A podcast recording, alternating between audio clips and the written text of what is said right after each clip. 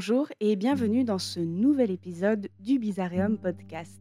Ça fait un petit moment que je ne vous ai pas fait d'épisode et pour cause, en général, j'alterne entre vidéo et articles. Ces deux contenus me prennent énormément de temps, mais j'apprécie faire du podcast de temps en temps, donc je suis ravie si cela vous fait plaisir également. Alors, pour ceux qui ne le savent pas, au milieu de toutes ces histoires de mort, il y a quelque chose qui me passionne par-dessus tout, au-delà des ossements, ce sont les dents. Alors j'aurais fait une piètre dentiste puisqu'en fait j'ai horreur d'aller chez le dentiste tous les ans, voire deux fois par an. C'est une véritable torture pour moi et j'angoisse énormément. Pour autant, j'adore étudier les dents sur les corps. C'est quelque chose qui me semble très important. D'ailleurs, je me régale à lire des études sur les dents de façon assez régulière, puisque en fait, on apprend énormément de choses sur les dents, que ce soit sur l'évolution d'une personne, sur sa condition de vie, mais aussi du coup sur son alimentation. Bref, c'est vraiment extrêmement passionnant. Aujourd'hui, j'avais donc envie de vous parler euh, d'un sujet que j'aime bien, que je croise assez régulièrement. J'en avais d'ailleurs fait un thread euh, sur Twitter puisqu'il s'agit des dents récupérées sur les champs de bataille. C'est quelque chose qui a eu lieu euh, de façon récurrente dans l'histoire et donc j'avais aujourd'hui envie de vous parler de ce qu'on appelle les Waterloo Teeth, autrement dit les dents récupérées sur le champ de bataille de Waterloo. Alors c'est parti pour remettre un petit peu en contexte avant de commencer cette histoire euh, de dents sur les champs de bataille. Si ça vous intéresse, j'ai déjà publié sur les dents puisque j'ai fait un article sur l'odontologie médico-légale et aussi dans le domaine archéologique du coup, qui est à retrouver sur mon site internet. Et il y a aussi un article euh, que j'ai fait sur les mutilations dentaires volontaires euh, ou alors altération dentaire volontaire, qui est un article qui a été repris dans The Dental Tribune, qui est un, magazine à destination des professionnels qui a été publié du coup en novembre 2019. Voilà, donc pour vous dire, les dents, c'est vraiment quelque chose qui m'intéresse et donc je prends vraiment plaisir à faire des sujets là-dessus. Et donc aujourd'hui, eh bien, je prends tout simplement beaucoup de plaisir à partager l'histoire des Waterloo Teeth avec vous. Alors vous allez me dire, oui, mais récupérer des dents sur le champ de bataille, c'est assez étrange, etc. Alors il faut savoir que avant de mettre des vraies dents euh, sur des gens, eh bien, on a bien sûr pensé dans l'histoire à faire des prothèses.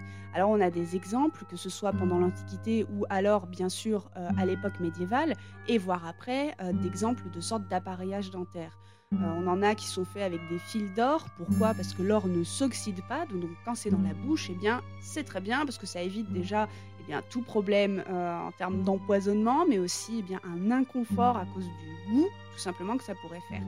Donc, et puis bien sûr, quelque chose qui s'oxyde dans la bouche, eh bien ce n'est pas bon. Donc l'or était un, matériau utilisé et en fait, bah, déjà, il est coûteux. Donc c'était quelque chose qui était réservé quand même à des personnes qui avaient un bon niveau social. Et d'ailleurs, on le voit euh, lors de fouilles archéologiques, quand on trouve euh, un squelette qui est appareillé avec un fil et une fausse dent, alors ça peut être une dent en ivoire ou en os d'animal, eh bien, euh, on sait tout de suite que la personne a quand même eu un suivi et qu'il ne s'agissait probablement pas d'une personne pauvre. Voilà, déjà, surtout si on trouve la personne dans un lieu d'inhumation, euh, que ce soit dans, un, dans une église ou ad sanctos, c'est-à-dire au sein de l'église, au plus proche des saints, mais aussi eh bien dans des contenants euh, plutôt particuliers, comme des cercueils en plomb ou des choses voilà, vraiment euh, de valeur, eh bien, on a quand même de bons indices sur le niveau de vie de la personne. Eh bien, pour les fausses dents, par la suite, c'est à peu près la même chose, puisque eh bien, euh, la santé dentaire, c'est quelque chose qui est très important dans nos sociétés. On s'est penché sur la question extrêmement tôt. Euh, d'ailleurs, l'exposition au chronographe qui s'appelait euh, Prenez soin de vous, sur lequel j'ai fait un article également, eh bien, en parlait aussi, puisque voilà, il y avait quand même un suivi dentaire des personnes et surtout, eh bien, il y avait de grandes souffrances dues aux dents et notamment durant toute l'histoire où on a des récits de personnes qui avaient des abcès ou des caries très graves, dont certains qui se sont suicidés à cause de ça. Donc c'est pour vous dire à quel point le sujet des dents, c'est un sujet crucial depuis très longtemps. Et puis c'est aussi un très bon indicateur pour nous quand on étudie les squelettes pour savoir est-ce que les gens ont utilisé leurs dents pour faire autre chose. Et oui, parce que du coup, si vous avez l'habitude d'utiliser vos dents comme outils, ce n'est vraiment pas super bon pour votre émail, je le rappelle. Puis en plus, ça peut vous décrocher les dents à force. Donc, prudence avec ce moyen euh, d'outillage qui est euh, votre dentition. Eh bien, on va voir euh, qu'il y a des stigmates en fait de l'utilisation des dents en outil. Par exemple, j'en parlais dans un de mes articles, du coup, celui sur les altérations dentaires volontaires.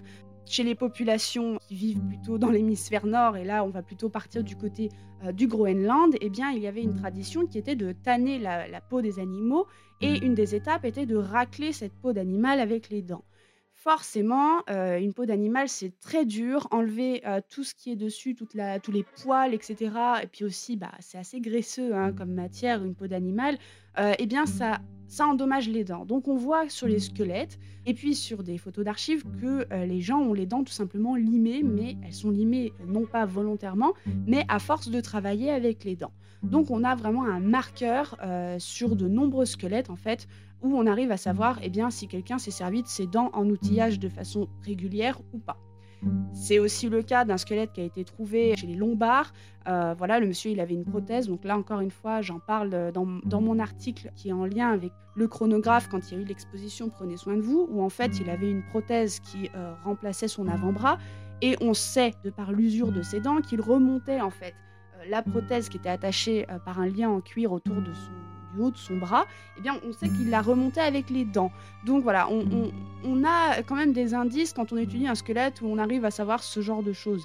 Idem, si quelqu'un a par exemple fumé la pipe, eh bien, on en a certains euh, qui vont avoir un trou au niveau de l'endroit où il mettait la pipe, ou bien euh, des micro-incisions, voire des incisions un petit peu plus grosses sur les dents qui vont être dues à l'usure.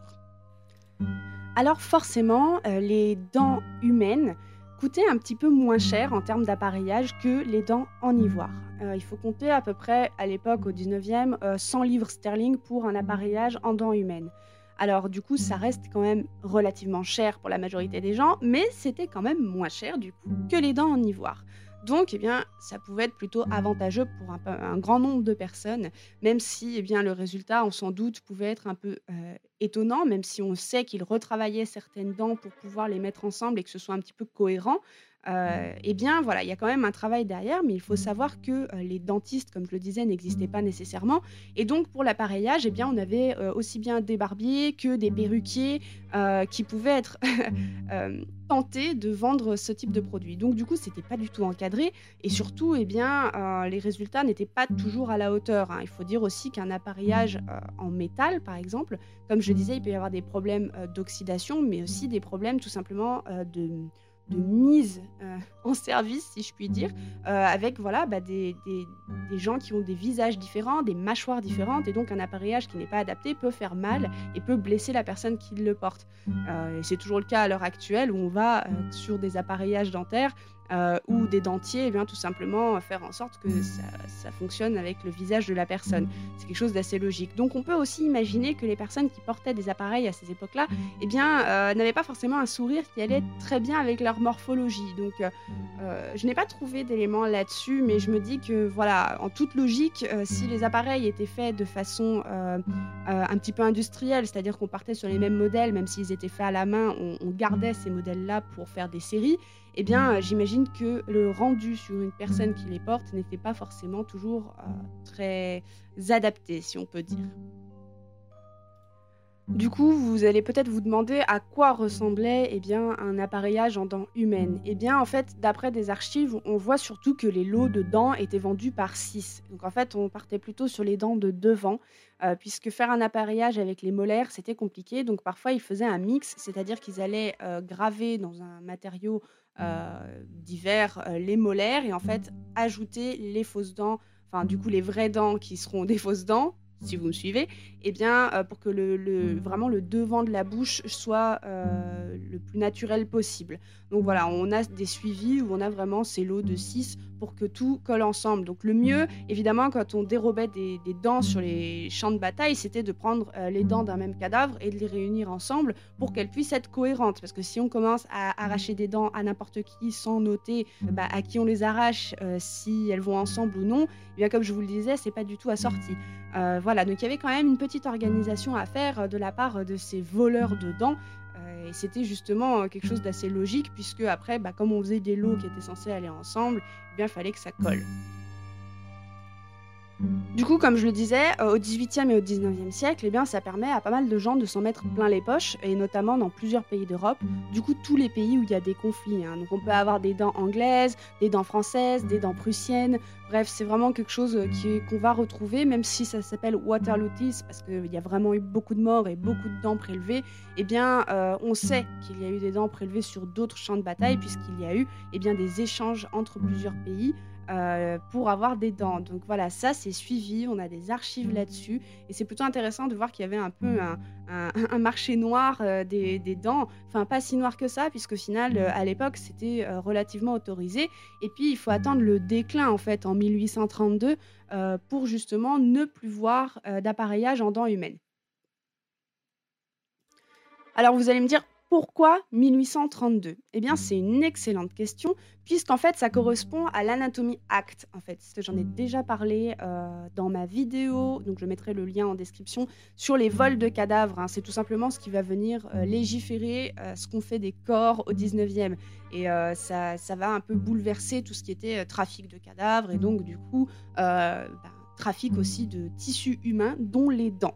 Mais bon, on sait que euh, même dans les années 1850, eh bien, on a quand même des gens qui continuaient à vendre des dents humaines, en plus de dents en ivoire. Donc du coup, voilà, on sait que ça a quand même continué. Euh, Est-ce qu'il y avait des peines pour cela? Je, je ne suis pas sûre pour les dents, mais en tout cas, voilà, on sait que ça a continué quand même un petit peu.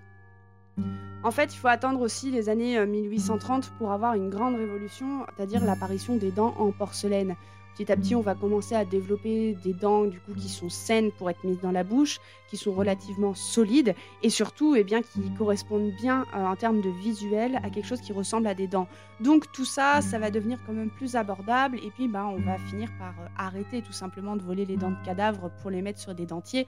Bien qu'on continue quand même à les, à les voler, euh, notamment les dents en or, bien jusqu'à maintenant, hein. on a toujours des histoires à l'heure actuelle de fossoyeurs ou de gens pas très bien intentionnés qui volent des dents en or pour les revendre, puisque bien sûr, bah, c'est quelque chose qui s'est toujours fait. Si vous avez lu euh, Lucky Luke ou autre, vous connaissez cette pratique, mais euh, ce n'est absolument pas terminé, et ça, je peux vous l'assurer, puisque eh bien, il y a toujours euh, ce, ce gros business des dents en or, et d'ailleurs des dents en argent aussi. Voilà, c'est à savoir euh, pour le petit détail.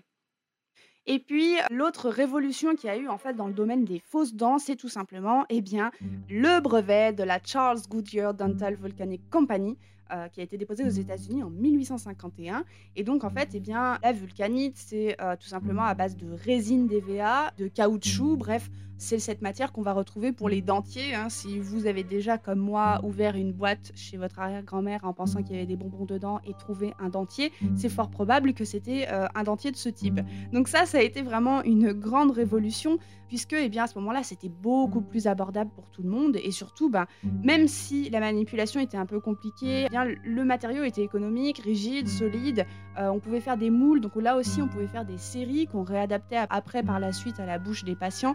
Donc ça, ça a été vraiment la grosse révolution qui a fait que hop hop hop, on a sorti les fausses dents et les dents, euh, en- de cadavres, eh on les a sortis du marché pour pouvoir proposer eh euh, ce type de dentier qui va du coup révolutionner euh, tout simplement l'industrie euh, des fausses dents.